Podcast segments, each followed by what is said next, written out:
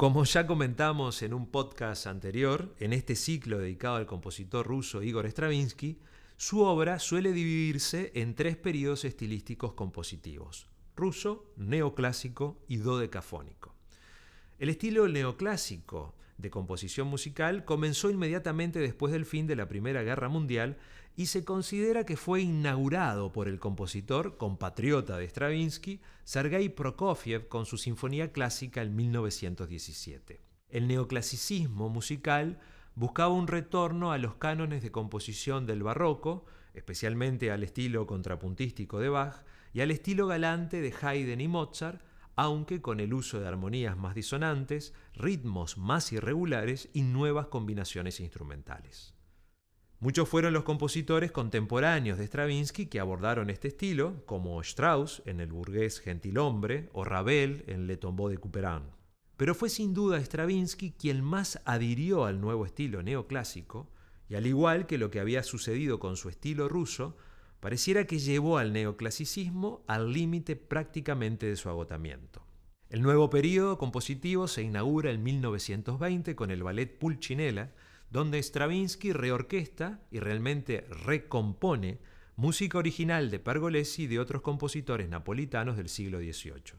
Inmediatamente se lanza la composición de nuevas obras con materiales propios, donde en cada una parece tomar como referencia un estilo o compositor del pasado, y no solamente del barroco del clasicismo, sino a compositores y estilos del siglo XIX. Stravinsky parece buscar conscientemente su inspiración en el arte mismo, tomando como punto de referencia obras y estilos preexistentes. Y una de las primeras obras neoclásicas de Stravinsky, con música original, fue su ópera cómica en un acto Mavra, inspirada en la música rusa erudita que tiende a recrear el estilo ciudadano de los tiempos del compositor Glinka y del escritor Pushkin.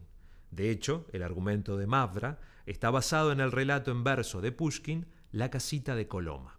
El argumento sitúa la acción en una pequeña ciudad rusa y la ópera comienza en el salón de una familia de clase media mientras la joven Paraya trabaja en su bordado. Ella cruza su mirada a través de la ventana con los ojos de su vecino, Basili, y se enamoran. Mientras tanto, la madre de Paraya llora la muerte de la vieja cocinera y se lamenta de la falta de sirvientes en la casa.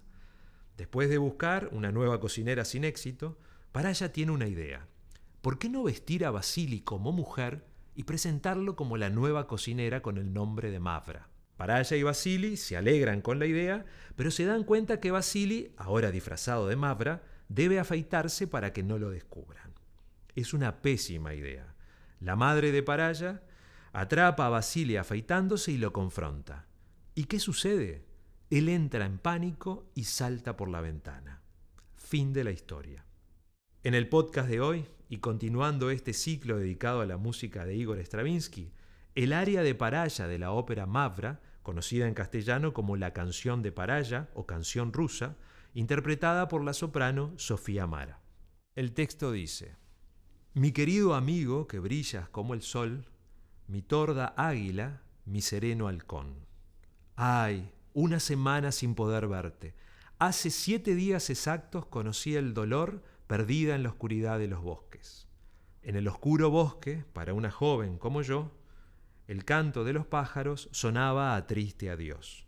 Tú, canario, no cantes en el jardín, no cantes, pequeño mío, en el jardín, no sumas en la nostalgia a mi débil corazón.